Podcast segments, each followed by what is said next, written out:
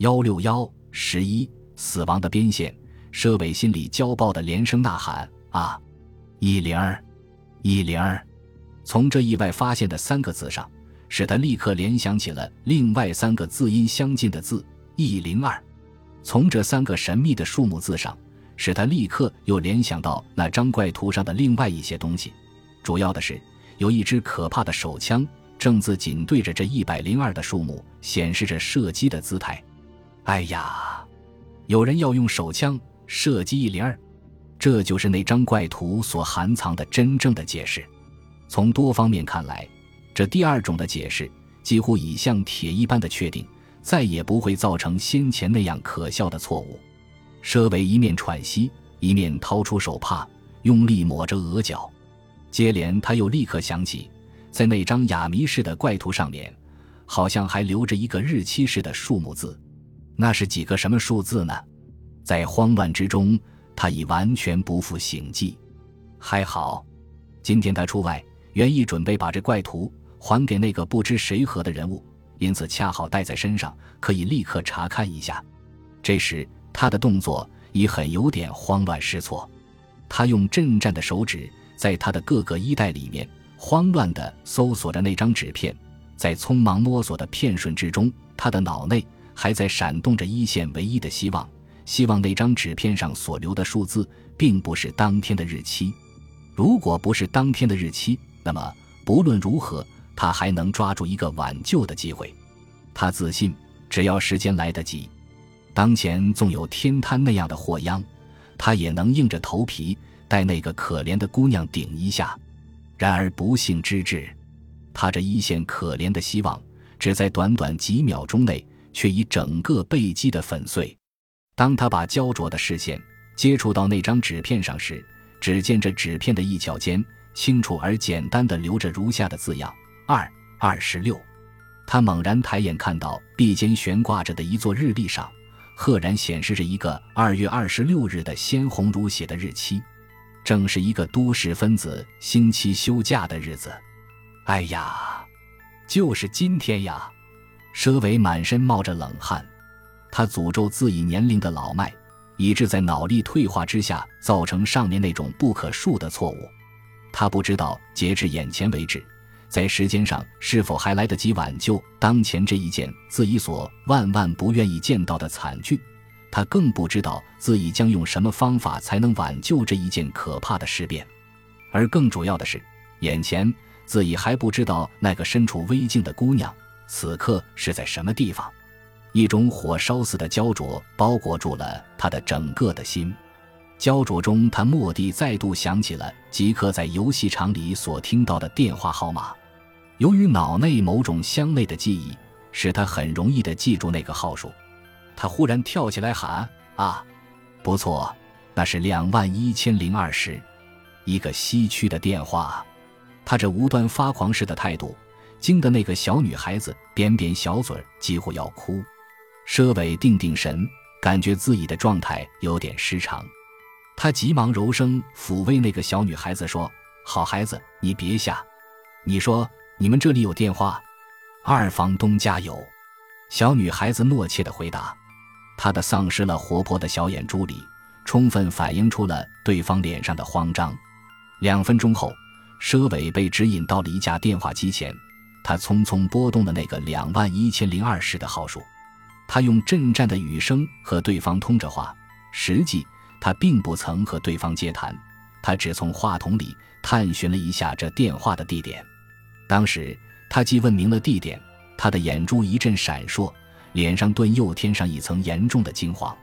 他把那个沾满了手汗的胶木话筒重重向电话架上一掷，他不顾那个小女孩子的惊骇和愚人的压怪，立刻像酒醉那样踉踉跄跄地窜出室外。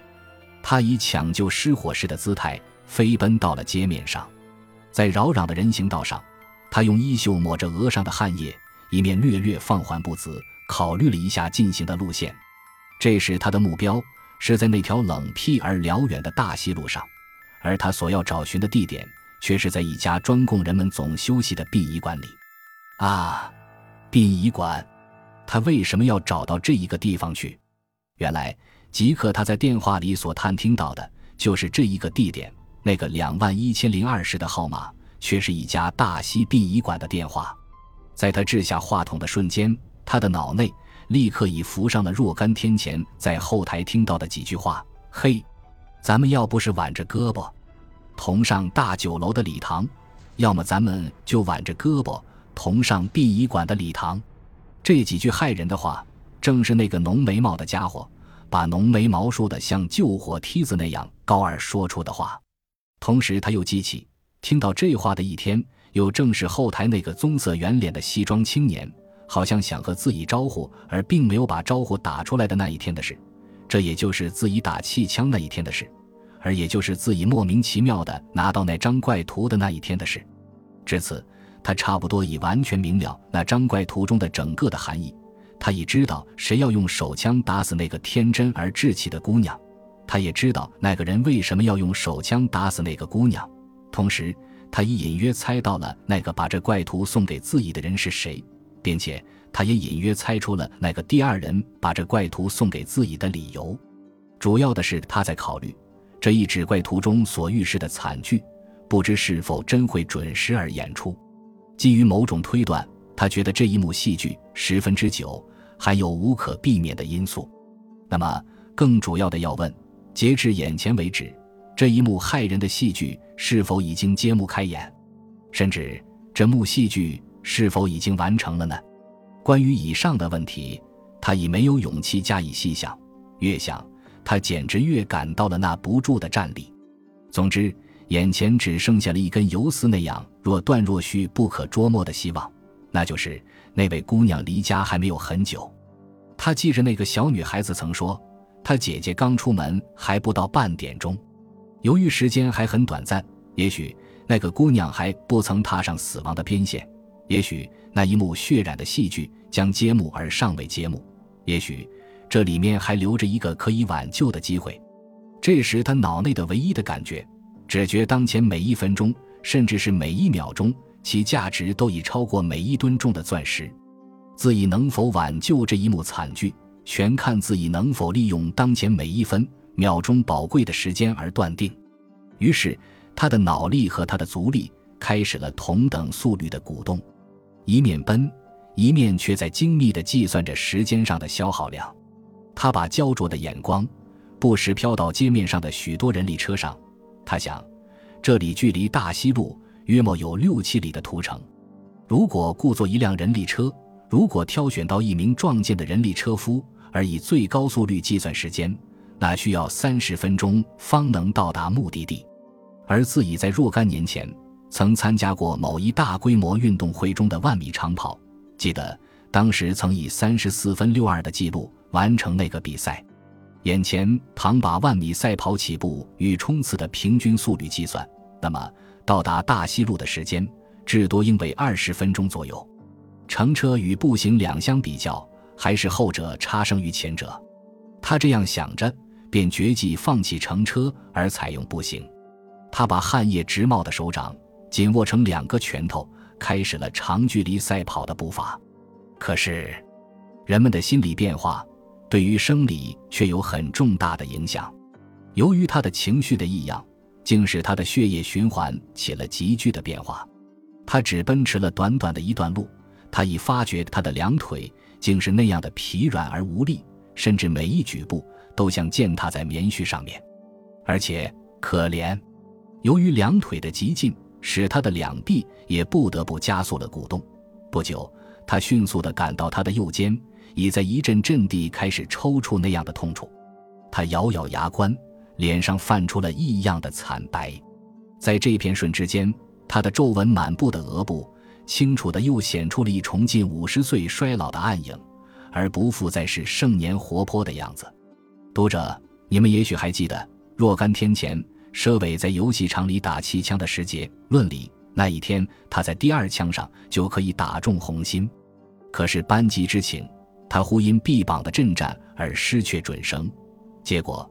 那一枪再度又打成可笑的一百零二枪，于此可以知道他的右臂必然受有创伤，而从右臂受伤的一点上，细心的读者先生们也许早已揭开了这位佘伟先生的假面，而窥到他的真面目是谁。再看这位神奇的人物，此时分明已动了极大的情感。那么，他为什么要那样关心那个姑娘的生命呢？一定，他是真正的爱上了那位寓意的姑娘了吧？准确的答案是不，他并不是真正恋爱那位姑娘。如此，他为什么一定要不顾一切地援救那位姑娘的生命呢？以上的问题，另外含藏着一个小小的秘密。当然。笔者在后文必须负责提出一种解释，可是眼前请恕我这一支柔弱的笔管，却已绝对无法或无暇顾到这一点。